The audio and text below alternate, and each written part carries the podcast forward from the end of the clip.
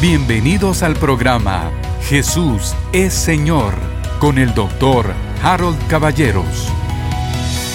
Hola, queridos hermanos, bienvenidos una vez más. Estamos Cecilia y yo tratando, tratando de iniciar el tema del matrimonio. Si ustedes recuerdan, leímos Deuteronomio capítulo 11 para hablar de estos extremos, de estos contrastes que Dios nos presenta. La bendición, la maldición, la vida, la muerte, la obediencia, la desobediencia. Y luego, en un segundo programa tratamos el tema del pacto. El matrimonio es un pacto. Esta palabra posiblemente es de las palabras más sagradas o de los conceptos más sagrados de la Biblia. El pacto como el que Dios hizo con Adán, como el que hizo con Noé y por supuesto el de Abraham y ni hablar del nuevo pacto en Cristo Jesús. Sí, que a mí me impactó muchísimo la diferencia entre el pacto y el convenio, porque quiera que no, nosotros hemos estado viendo el pacto más como un convenio que como un pacto realmente. Entonces, poder ver esa diferencia es muy importante y no solo verla, sino que realmente adaptarla a nuestro matrimonio, ¿verdad? Porque uno llega al matrimonio con los conceptos que la cultura en su momento nos está dictando y es más un convenio, no un pacto. Pero Dios nos llama a que nuestro matrimonio es un pacto, no un convenio. ¿Y cuál es la gran diferencia entre uno y el otro? Que el convenio o el contrato se pueden romper, pero el pacto es, eh, en realidad es eterno. Es eterno. Irrompible, inquebrantable. Y es el Señor el que nos da el primer ejemplo de, de un pacto realmente para que nosotros podamos entender lo que esto significa, ¿verdad? Vamos a tratar en un programa posterior cómo Dios expresa que Israel era su amada y cómo Israel es infiel y se va detrás de otros dioses. E, ese es un concepto bien fuerte. Pero hoy yo quisiera leerles en Efesios capítulo 5 un pasaje muy conocido que comienza en Efesios 5, 21. Dice así, Someteos unos a los otros en el temor de Dios. Las casadas estén sujetas a sus propios maridos como el Señor, porque el marido es cabeza de la mujer, así como Cristo es cabeza de la iglesia, la cual es su cuerpo y Él es su Salvador. Así que, como la iglesia está sujeta a Cristo, también las casadas lo estén a sus maridos en todo. Maridos, amad a vuestras mujeres, así como Cristo amó a la iglesia y se entregó a sí mismo por ella, para santificarla, habiéndola purificado en el lavamiento del agua por la palabra, a fin de presentársela a sí mismo una iglesia gloriosa que no tuviese mancha ni arruga ni cosa semejante, sino que fuese santa y sin mancha. Así también los maridos deben amar a sus mujeres como a sus mismos cuerpos. El que ama a su mujer, a sí mismo se ama. Porque nadie aborreció jamás a su propia carne, sino que la sustenta y la cuida, como también Cristo a la iglesia. Porque somos miembros de su cuerpo, de su carne y de sus huesos. Por esto dejará el hombre a su padre y a su madre, y se unirá a su mujer, y los dos serán una sola carne. Y ahora viene este pasaje, o este versículo 32 tan especial. Grande es este misterio, mas yo digo esto respecto de Cristo y de la iglesia. Por lo demás, cada uno de vosotros ame también a su mujer como a sí mismo, y la mujer respete a su marido. Pero miren el verso 32. Grande es este misterio, mas yo digo esto respecto de Cristo y de la iglesia. El matrimonio obviamente es parte del plan de Dios. Dios toma a Eva del costado de Adán y los funde para que sean una sola carne. Ese es el matrimonio. Pero además de esto, nos da un símil, un tipo, una enseñanza acerca de la iglesia. Cristo dice que va al sacrificio con el objetivo de salvarnos. El que no conoce el pecado es hecho pecado. ¿Cuál es el objetivo de Cristo? Hacer una iglesia. Al mismo tiempo es la novia. Al mismo tiempo va a ser la esposa y, va a estar con él por los siglos, de, los siglos. Entonces estas comparaciones, marido y mujer, Cristo y la iglesia, cabeza y cuerpo, es para que nosotros entendamos que todo esto que vivimos es preparación para la eternidad con Cristo. Entonces el matrimonio viene siendo otro campo de entrenamiento como el tema de la guerra espiritual. Qué maravilla verlo así. donde nosotros vivimos una vida esperando llegar a la altura de la estatura del varón perfecto. Ahora, son dos personas diferentes que se unen y, y toman la decisión bajo un pacto de unir sus vidas, así como viéndolo con la iglesia, ¿verdad? Es la decisión de rendir tu vida a Cristo Jesús y decirle, tú eres mi Señor y Salvador. Es, es un cambio rotundo de vida, un cambio de manera de pensar, un cambio de, de, de todo, o debería serlo, ¿verdad? Bueno, Una no de- es, aún en un matrimonio, digamos, de dos personas que no conocen a Jesús, la verdad es que es un cambio de vida. Sí, así rotundo. es un cambio de Pero, vida. como dice el pasaje que leímos, puede ser el cielo sobre la tierra, o tal vez el infierno, no sé, ¿verdad? Pero sea como sea, es el entrenamiento para realmente la vida eterna, para vivir la vida con Cristo Jesús. Pero ¿cómo puede ayudarle a uno a entender de que Cristo es la cabeza de su cuerpo? Cristo se dio a sí mismo por la iglesia. Entonces, si vamos comprendiendo eso, también podemos comprender aquel otro concepto. Si Cristo es la cabeza, si Cristo es santo, si Cristo está sentado a la diestra del Padre, ahí está su cuerpo. Entonces no puede ser que el cuerpo sea corrompido o que el cuerpo sea malo y la cabeza buena. Entonces estamos en Cristo. Eso es otro concepto. Ahora, regresando a esto, Él nos está diciendo que el matrimonio es similar, porque dice, esto digo yo de Cristo y la iglesia, es similar a la unión entre Jesucristo y su iglesia. O sea, es una unión total, una sola carne, dice. Y quizás yo quisiera hablando de la cultura y de lo que hablamos en el programa anterior, yo quisiera subrayar el hecho del divorcio. La sociedad, la televisión, bla, bla, bla, le dicen a la gente que no importa, que se divorcie, que se case otra vez, que no hay problema. No es así. Los que hemos vivido en iglesia conocemos eh, los casos de ministración, incluso de echar fuera demonios, de todos los, eh, del bagaje psicológico, emocional, espiritual que provocan esos eh, Esas rupturas. problemas enormes, ¿verdad? Sí, y, y viéndolo así, ¿verdad? Es como que tú dijeras, no, yo ya no, ya no soy salvo, ¿verdad? Yo, yo me retiro de acá y me voy a otro lado. Es, o sea, entender que Cristo está uniendo las dos cosas, el- la salvación con el matrimonio. Entonces, Sí.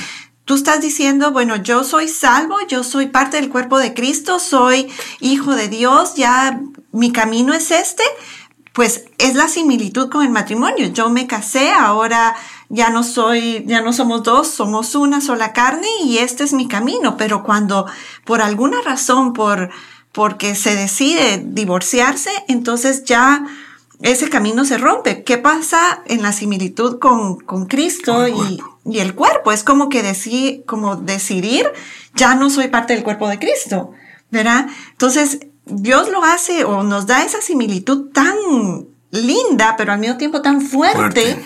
para que nosotros nos, en- nos demos cuenta o nos percatemos Bueno. de la importancia de trabajar en nuestro matrimonio para llegar a esa unidad que Él nos está prometiendo, así como debemos de trabajar en nuestra salvación y llegar a ese al a, a- desear y crecer tanto en Cristo Jesús a ser de su altura De su y de- estatura. de, su estatura, Sí. ¿verdad? Bueno, el pasaje dice, ¿verdad? Que nadie aborreció su propia carne. Entonces, digamos uno, uno no se va a cortar una mano o se va a cortar un brazo, no, ni se puede ni lo En piensa uno. cabales, no. Sin embargo, está diciendo eso del matrimonio. Eh, no, me, no mencioné, pero yo creo que la peor parte en los divorcios la llevan los niños. O pues los hijos, toda la familia. Se, se destruye, se destruye un cuerpo. Es igual que cuando alguien tiene un accidente, le tienen que quitar la pierna o le tienen que quitar un brazo. Es una cosa muy difícil. Pero bueno, nosotros queríamos enfatizar dos o tres hechos. El primero es que el matrimonio es un pacto. Y como pacto resulta inquebrantable o irrompible. Claro, hay excepciones. La viudez es una excepción, ¿no? Claro. Le- dice la mujer que pierde a su esposo porque el esposo muere, dice, ella queda libre de la ley. Ese, ese es un caso eh, absolutamente involuntario, ¿verdad? Y luego tenemos el tema del divorcio por causa de fornicación. Es un tema complicado, ¿verdad? Bien complicado. Sin embargo, lo menciona el Señor Jesús y haría mal uno en obviarlo. Está ahí. Hay que tratar ese tema. Pero en términos generales, en una situación lo más cercano a lo ideal, el- es un pacto, es un pacto espiritual, sellado con sangre. Es una cosa tan interesante. y es un pacto inquebrantable o irrompible. No sé si nosotros eh, quisiéramos usar el tiempo que nos queda em, para orar por las parejas. Ok, ok. Eh, yo solo me quedé pensando, cuando leíste Efesios 5, me encontré nuevamente ese pasaje que encontramos en Génesis 2.24. Por tanto, dejará el hombre a su padre y a su madre y se unirá a su mujer y serán una sola carne. Me, o sea, lo encontramos en varias porciones de la Biblia, lo que nos habla de la importancia de este pasaje, ¿verdad? Claro, se confirma una y otra vez. Se confirma una y otra vez. Y aquí nos está dando todavía más contexto. Contexto, gracias, para poder ver de lo que está hablando, ¿verdad? Y nos, nos, nos deja ver. Pero hay varias palabras ahí y dice, se unirá a su mujer y serán una sola carne. Que, perdón la interrupción, lo que quiere decir es, tú te das cuenta, el Señor toma del polvo de la tierra y hace un hombre. Sopla aliento de vida, la vida de Dios. El hombre se convierte en un ser viviente, dice, un alma viviente. Luego le quita una parte de su lado, de su costado, y hace a la mujer. En el matrimonio, ¿qué es lo que sucede? Vuelta otra vez a ser una sola carne. Vuelta otra vez. O sea, están completos los dos. Sin embargo, cuando nos unimos en un matrimonio acá en la tierra, somos dos personas completamente diferentes, con pasados diferentes, con forma de pensar, con familia, con cultura, aunque vivamos en, la misma ciudad, son culturas diferentes, son formas de pensar diferentes. Y si venimos de, de, ciudades diferentes o países diferentes, aún es más la diferencia. Pero el Señor aún ahí nos dice que somos una sola carne. Entonces, es entender que nuestras diferencias Dios las ve, no es porque que no sepa que están ahí nuestras diferencias, pero es nuestro trabajo y nuestra labor el trabajar, perdón la redundancia, para ser una sola carne. Entonces, ese trabajo es, es la vida. Es un poquito, a ver, podríamos llamarle que es cuestión de actitud, pero es más profundo que la actitud. Porque, a ver, si yo me acerco a un, no sé, un contrato, un convenio, algo, y me acerco así como, ay, esto puede ser que resulte, puede ser que no resulte, puede ser que sea bueno o que no sea bueno. Eh, digamos que no tengo compromiso. No se me ocurre qué, pero va, pues comprar un carro, lo que fuera. No tengo compromiso. Si me acerco con esa actitud, pues como que ya llevo el 50% perdido. Pero si en cambio yo tengo claridad en mi mente que si yo doy mi palabra, es realmente quedo atado a los dichos de mi boca, entonces ya como que la decisión se tarda uno más en decidir porque es una decisión seria. Si alguien toma la actitud de que el matrimonio es un pacto inquebrantable delante de Dios, la actitud es totalmente diferente. Porque problemas va a haber, eso, eso todos lo sabemos, pues. Cecilia, Cecilia está hablando de las diferencias eh, de las familias, de la manera de pensar, no digamos cuando se casan eh, un filipino con una estadounidense, pues claro, es, es, es más difícil. Pero cómo lo vemos para acercarnos o para llegar nosotros al matrimonio. Ese es el punto, ese es Realmente es una labor, es un trabajo, ¿verdad? Como cuando tú, tú estás creciendo en tu salvación, estás, quieres aprender más, quieres leer la Biblia, quieres meterte, quieres ver qué cambios tienes que hacer en tu forma de pensar, en tu forma de vivir, pues de igual manera en nuestro matrimonio no podemos decidir este soy yo y así voy a hacer toda la vida o esta soy yo y así voy a hacer toda la vida, porque realmente ya no eres tú, son dos, ¿verdad? Ya no eres como eras antes, ya eres una sola carne con alguien más. Entonces ya es ese, ese aprender a vivir en paz y en armonía como cuando estamos viviendo con Cristo en como nuestra cabeza. Es una nueva vida. Es una nueva vida. Sí, sí, es, es, es, una nueva vida, es una nueva manera de pensar, una nueva aproximación, acercarse a la vida de una forma de ver la vida. ¿sí? Bueno, vamos a tener que seguir haciendo estos programas. Yo estoy un poco nervioso, confieso, porque me tengo que ir al aeropuerto. Estoy viendo el reloj todo el, todo el tiempo. Me tengo que ir al aeropuerto, voy a estar de vuelta. Por hoy, queridos hermanos, que la paz de Dios venga sobre cada uno y los bendiga, porque ya me tengo que ir. Oramos rapidito, oramos. Oramos, por supuesto. A ver. Padre, te damos gracias por la oportunidad de estar juntos, por la oportunidad, Señor, de transmitir estos pensamientos a nuestros hermanos. Y te pedimos, Señor, que gota a gota puedan venir y transformar la forma en que ellos eh, hacen o, o, se aproximan al matrimonio. Y te damos gracias, Señor, porque estas gotas vienen a ser libertad para sus vidas y vienen a traer eh, bendición a su, a su matrimonio, a sus hijos, a toda su familia, a sus herederos. Y te damos gracias aún, Señor, por aquellos que no están casados. Te pedimos que también sea de bendición para su futuro. En el nombre de Jesús. Amén. Yo creo que yo estaba muy impresionado con el tema del matrimonio. Les voy a contar el sueño de anoche. anoche tuve un sueño y Cecilia tenía 29 años. Y entonces se acerca y me, bueno. dijo, y me dijo, bueno, ¿te vas a casar conmigo? Y dije yo, pero si tú eras la que no te casabas en el sueño. Y dice, sí, pero ¿querés casarte? Claro, voy a ir a comprar un anillo, te dije. Le pongo una esmeralda o le pongo una turmalina, porque verde lo vi. Y entonces... Um, Digo, de repente me acabo de recordar que estamos casados.